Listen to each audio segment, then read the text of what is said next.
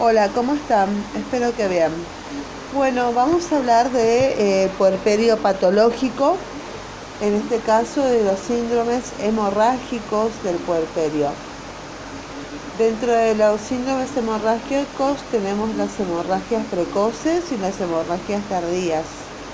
Las hemorragias precoces se incluyen entre ellas las metrorragias por atonía uterina, retención de restos placentarios, desgarros del cuello y discrasias sanguíneas.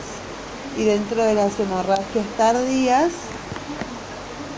eh, algunas de las causas señaladas como productoras de las hemorragias uterinas precoces del alumbramiento lo son también de las metrorragias que ocurren entre el segundo y el día y el día 25 del puerperio que sería primero la retención de cotiledones o de fragmentos placentarios, suele ser el origen más frecuente de hemorragia tardía en el puerperio. La primera manifestación puede ser una metrorragia grave luego del décimo día del parto. La sangre es roja, la pérdida es inolora y con pocos coágulos y al tacto el, cuello tiene su orificio entreabierto, el útero subinvolucionado es blando y doloroso, puede acompañarse o no de hipertermia, pero hay que tener en cuenta que en la mayoría de los casos existe infección aún sin manifestaciones clínicas. La sintomatología típica puede hacerse presente en cualquier momento se atenderá el estado general de la paciente y se tratará la infección, si la hubiere, con antibióticos. Se administrarán oxitóxicos antes de realizar el degrado evacuador. La bolsa con hielo es de indicación constante y en aquellos casos de hemorragias graves repetidas incontrolables se podrá llegar a la histerectomía. Segundo, cuando los desgarros del cuello y del segmento inferior no han curado bien por mal afrontamiento de los bordes de la herida, pueden eh, interesar a alguna arteria. Bueno, después es necesario descartar toda posibilidad de hemorragias ginecológicas en el puerperio, como los miomas submucosos, los pólipos endometriales o cervicales, etc. Bueno, con respecto a los síndromes renales del puerperio, pueden ser, eh, podemos tener insuficiencia renal aguda. Este cuadro se caracteriza por una disminución brusca de la función renal que estaba previamente normal. La necrosis tubular aguda se denomina también anuria renal, nefrosis del nefrón distal, riñón de shock y posttransfusional. En la fisiopatología, la función excretora se pierde por una alteración de la circulación renal con subsecuente degeneración tubular. Se mencionan muy sucintamente las alteraciones que pueden conducir a la anuria, que puede ser hipotensión arterial, engrosamiento glomerular, C, precipitados hemoglobínicos y cristales y de isquemia. Con respecto a la etiología tenemos 1. Insuficiencia circulatoria periférica y shock. 2. Hemólisis intravascular diseminada. 3. Sustancias nefrotóxicas. 4. Septicemias. 5. Preeclampsia grave. Síntomas y evolución. El síndrome posee dos fases bien definidas, la oligoanúrica y la poliúrica. La primera se manifiesta poco a poco instalado el año renal. La,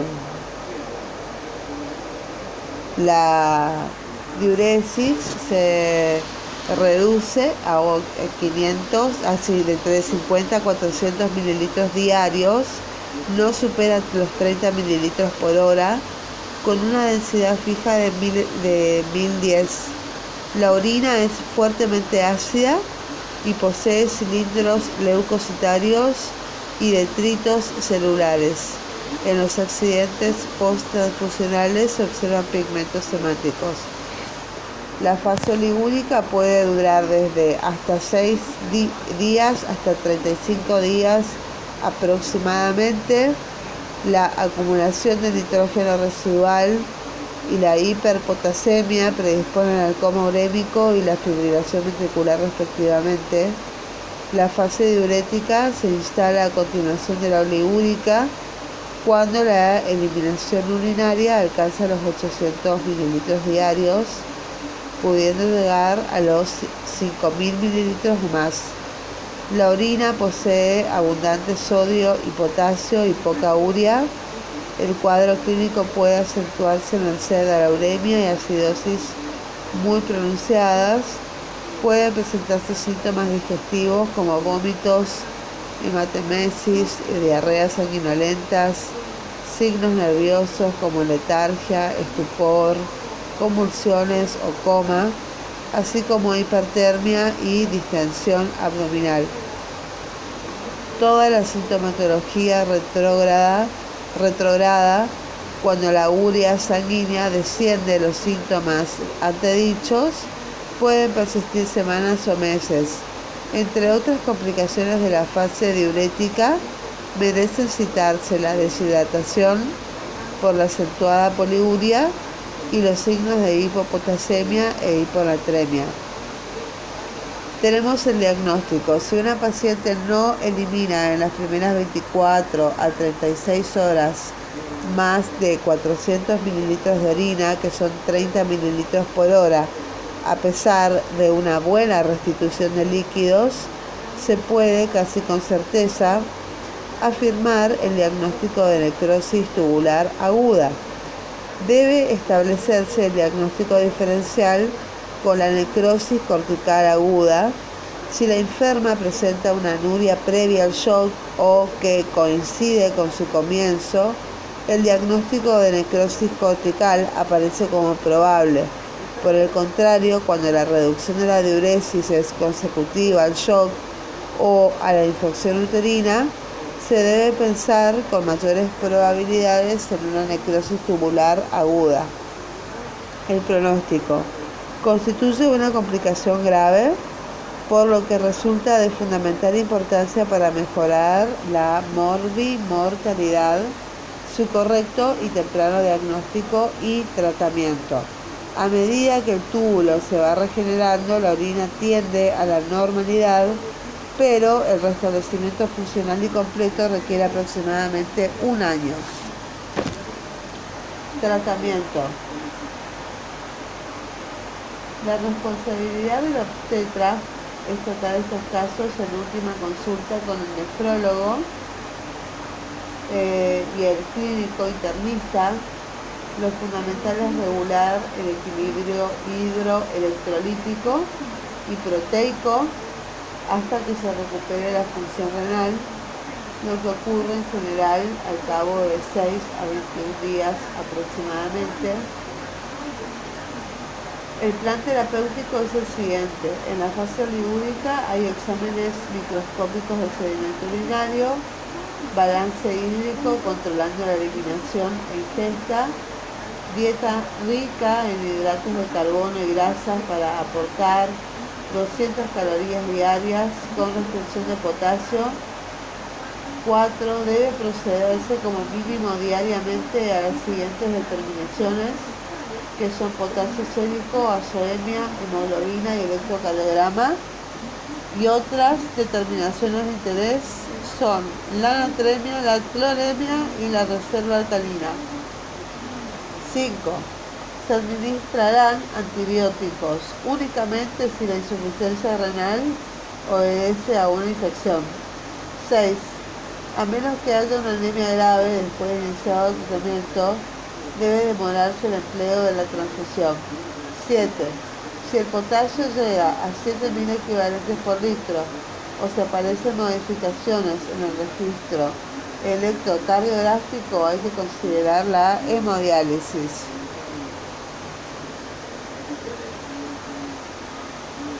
8. El régimen severo solo puede ser abandonado cuando la producción de orina en 24 horas sobrepasa el litro.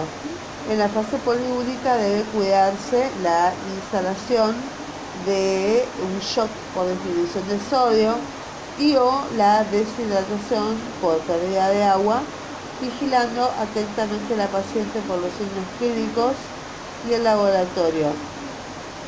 Hay que determinar los electrolitos plasmáticos eh, diariamente y corregir en lo posible por vía bucal los déficits de agua, eh, electrolitos y calorías. Después tenemos la necrosis cortical renal bilateral.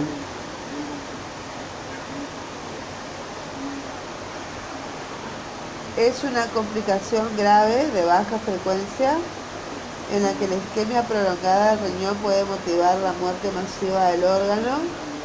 La necrosis cortical bilateral simula el cuadro de una necrosis tubular y desde el comienzo aparece hematuria grosera y oliguria seguida de acidosis urémica.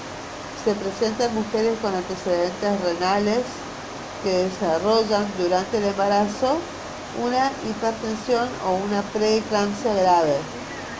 En el examen anatomopatológico se halla una necrosis por coagulación isquémica de todos los elementos de la corteza como resultado de las trombosis arteriales.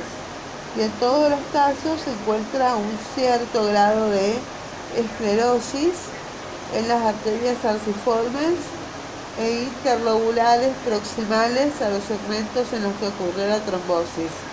El pronóstico es grave y los casos que se recobran son sin duda aquellos que han tenido necrosis parciales no muy extensas. Con todo, una de las medidas fundamentales debe ser la restauración del volumen plasmático y por lo demás el tratamiento es similar a la necrosis tubular aguda. Bueno, hasta aquí llegamos, nos quedamos en la página 654 eh, continuaremos en el próximo episodio con los síndromes endocrinos del puerperio. Muchísimas gracias, que tengan una excelente jornada. Bye bye.